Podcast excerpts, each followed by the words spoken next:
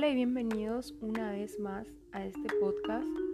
Hoy les traigo la historia de John Wayne Gacy, más conocido como Pogo el payaso asesino. Em, un especial por Halloween, atrasado ya sé, pero de igual forma quería hacerlo. Y vamos a empezar sin más preámbulos.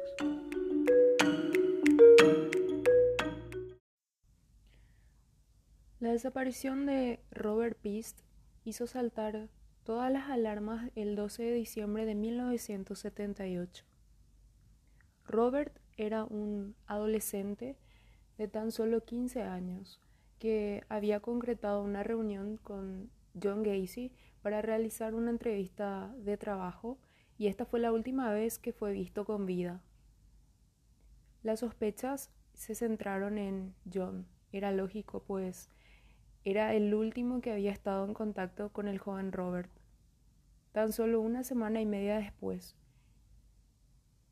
el 22 de diciembre de ese mismo año, John confesaría todo, y es que tras haber realizado unos registros en su vivienda buscando pruebas sobre la desaparición de Robert Pist, se encontraron con múltiples documentos de desapariciones que se habían producido anteriormente. Pero empecemos por el principio. Conozcamos quién fue John Wayne Gacy, también conocido como Pogo, el payaso asesino. Los años previos de un asesino en serie, la traumática infancia de John Wayne Gacy. Era el Chicago de los años 40, a principios de esta década, concretamente el 17 de marzo de 1942 nació John Wayne Gacy y no de manera fácil, precisamente. El parto se había complicado al venir de, de nalgas y además nacería con un problema cardíaco con el que tuvo que convivir el resto de su vida. John sería el segundo de tres hijos y el único varón del matrimonio formado por John Stanley Gacy y Marion Elaine. No sé si, si se pronuncia de esa forma, pero por ahí va. La relación con su madre y sus dos hermanas siempre fue muy estrecha, manteniendo un buen vínculo entre ellos. Sin embargo, la relación con su padre era radicalmente distinta, con una actitud déspota y opresiva que le causaría severos problemas psicológicos. John Stanley tenía graves problemas con el alcohol y era habitual que bebiera más de la cuenta de manera frecuente. Esto, ligado a su mal carácter, suponía una pesadilla para John en su día a día, pero él adoraba a su padre. La figura paterna era de suma importancia y queriéndole siempre impresionar de manera constante para ganar la aprobación de su padre, las reacciones del mismo no eran esperadas en ningún momento. John Stanley abusaba de toda la familia. El cinturón de cuero era el objeto favorito con el que menguar la voluntad de todos infundiendo terror. Era la tónica habitual en la residencia de los Gacy. Los abusos del padre de John Gacy le dejarían una huella emocional de por vida, castigos físicos, humillaciones y palabras del calibre de marica, niño de mamá o mariposón conformaban el ambiente opresivo en los primeros años de vida de John pero además no solo tuvo que sufrir abusos de su padre. Cuando tenía nueve años de edad, un contratista que era amigo de la familia también abusó sexualmente de él. Pero esto no era todo. Hubo algo que también le marcaría profundamente, y serían los abusos que sufría su madre. Esto provocó que John tenga una profunda herida emocional, tan profunda pero tan profunda que le pasarían factura y comenzaría a ser visible en su adolescencia. En su etapa sexual, los problemas eran algo que terminarían por acompañarle el resto de su vida. De hecho, a los 18 años, cuando tuvo el primer encuentro sexual con una mujer, se desmayó. A la edad de 11 años sufrió un terrible accidente. Un columpio fue a parar directamente a su frente. Esto le provocó una formación de un coágulo que quedaría alojado en el cerebro durante cinco largos años. No fue hasta los 16 años cuando comenzó a sufrir una serie de desmayos que parecerían injustificados y el padre cansado de ver que John seguía en su faceta, como él le llamaba, inútil, de impresionarle, achacó esos episodios a un mero afán de seguir implorando su atención de alguna manera. El coágulo terminó por desaparecer tras recibir tratamiento médico y tras abandonar hasta cuatro institutos diferentes. Se mudó con 20 años hasta Las Vegas y allí encontró su primer empleo en una funeraria, aunque tan solo duraría tres meses. Este sería quizá punto de partida de su futura carrera criminal, y es que durante estos tres meses experimentaría con los cadáveres que llegaban a la funeraria. Pasado este tiempo, él volvería hasta su ciudad natal, Chicago, para graduarse finalmente. Tras ello comenzó a trabajar como aprendiz en una compañía de zapatos. A partir de aquí se iniciaría un progresivo ascenso hasta llegar un año después, en 1965, hasta ser el vicepresidente de dicha compañía de zapatos. Su vida social era excelente y era una de las personas más queridas y carismáticas de su entorno. Entre los años 1964 y 1965, eh, John se traslada en un momento dado a Springfield para trabajar como vendedor y aquí conoce a Marlene Myers, quien unos meses después se convertiría en su primera esposa. Los problemas sexuales seguían siendo un problema importante en la vida de John y esto provocaba que no, no pudiera tener erecciones. En una ocasión que lo consiguió y fue la vez en que el matrimonio engendró a una única hija, este evento que coincidió con la primera experiencia homosexual de John en los suburbios de la ciudad. El matrimonio con Marlene terminó en 1968, cuando fue acusado y condenado por abuso sexual a menores, pero tras cumplir la condena el éxito tocó a la puerta de John y volvió a casarse, engendró un segundo hijo sus espectáculos como Pogo el payaso iban viento en popa y consiguió ganarse el respeto de toda una comunidad. También coqueteó con la política y se convirtió en un miembro activo del Partido Demócrata. Comenzó limpiando oficinas, pero terminó siendo vocal de mesa. Estaba claro que el carácter de John Gacy era bien acogido por todos. Este éxito le llevó incluso a los servicios secretos de Estados Unidos que le autorizaran para acceder a información clasificada. Todo un hecho que sonrojaría los servicios secretos cuando la doble vida de John Gacy saliera a la luz. En los suburbios de la ciudad se reunían jóvenes de escasos recursos que recorrían a la prostitución para poder subsistir. Este escenario era prácticamente perfecto para John.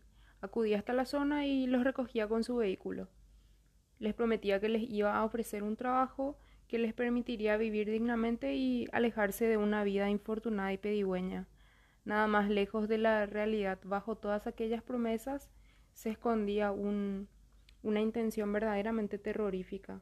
Una vez tenía a aquellos jóvenes dentro de su círculo de control, comenzaban las pesadillas. Las crónicas sitúan el 2 de enero de 1972 como la fecha en que cometió su primer asesinato. Y fue a sangre fría. Aquella noche merodeó por la estación de autobuses y se encontró con un adolescente de apenas 15 años. Era Timothy McCoy. El aspecto de Timothy llamó su atención. Era frágil y estaba muerto de frío. Parecía estar esperando a alguien. Gacy detuvo el vehículo negro que conducía cerca de aquel joven y empezó una serie de preguntas aparentemente inofensivas. Todo se desarrolló con relativa rapidez. Gacy le convenció para subirse al coche, le había prometido que le daría cobijo durante aquella noche, pues le había dicho que tenía que esperar diez horas hasta poder volver a emprender un viaje que había iniciado. Gacy se lo llevó hasta su casa y allí le ofreció una habitación donde pasó la noche. Y por la mañana, Timothy se levantó para preparar el desayuno en agradecimiento por la hospitalidad que Gacy le había brindado. Pero cometió un grave error.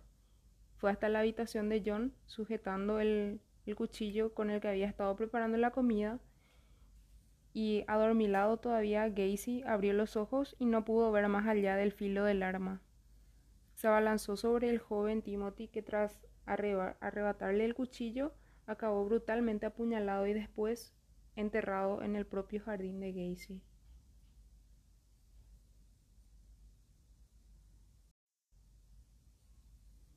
No fue hasta 1975, tres años más tarde, cuando volviese a cometer otro asesinato. Y este fue el 29 de julio, cuando uno de sus empleados acudió hasta su casa para reclamarle los sueldos atrasados que tenía por pagarle, pese a que en un primer momento consiguió apaciguar el enfado de aquel joven de 17 años y que se marchase por donde había venido. No pudo evitar ir a buscarlo después y lo encontró, le dijo que volviese a su casa para recoger el dinero que le debía y esa fue la última vez que se vio con vida al chico. Gacy alegó que le entregó el dinero en mano porque su única intención era fugarse y esa fue una versión bastante creíble. A lo largo de 1976 se fueron produciendo otras misteriosas desapariciones, personas que parecían estar siendo tragadas por la tierra y de las que no quedaba rastro alguno. Adolescentes que desaparecían repentinamente y no volvían a ser vistos. La dinámica era siempre muy similar. Acercarse hasta el objetivo y convencerle de que le daría trabajo o dinero fácil. Después, de la nada, esta misma tónica siguió repitiéndose a lo largo de 1977. Em, un montón de personas que pasaron por sus manos fueron sus víctimas.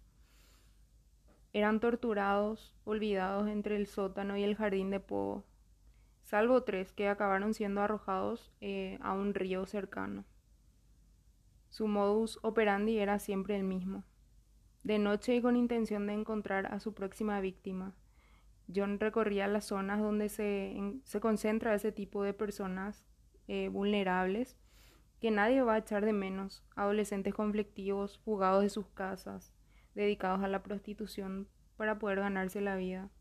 Eran un objetivo bastante sencillo para las intenciones que se escondían detrás de ofrecerle dinero a cambio de sexo o algún pequeño trabajo con el que ganarse el dinero. Les convencía para que se subieran a su coche y se los llevaba hasta su casa. Una vez allí, comenzaba todo un ritual macabro. El juicio en contra de John Gacy, em, el alegato que dio el abogado para su defensa fue locura, alegar que Gacy sufría de locura. Sin embargo, eh, las pruebas que le realizaron para determinar si efectivamente sufría de algún trastorno que pudiera desencadenar la ejecución de los asesinatos decía todo lo contrario. Estaba de acuerdo y con la capacidad de distinguir entre el bien y el mal de manera clara. Ese fue el diagnóstico de Gacy. La recopilación de pruebas era cada vez más evidente, le situaban sin duda alguna en el centro de todas las sospechas y la máxima condena estaba cada vez más cerca. El juez emitió un permiso para poder hacer las excavaciones pertinentes en el suelo eh, propiedad de Gacy. Al hacerlo, decenas de huesos comenzaron a ver la luz. Ya no tenía escapatoria alguna y confesó todo.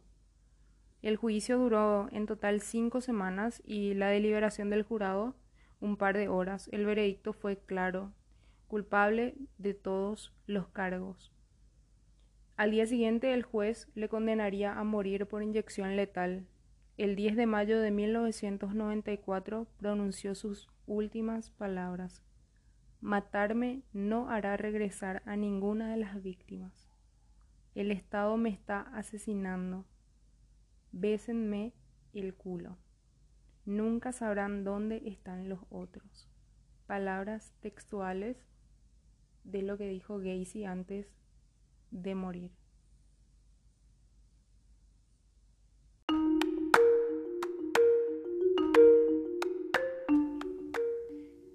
Y hasta acá el caso que les quería presentar. Si les gustó, eh, me lo pueden decir al DM en Instagram.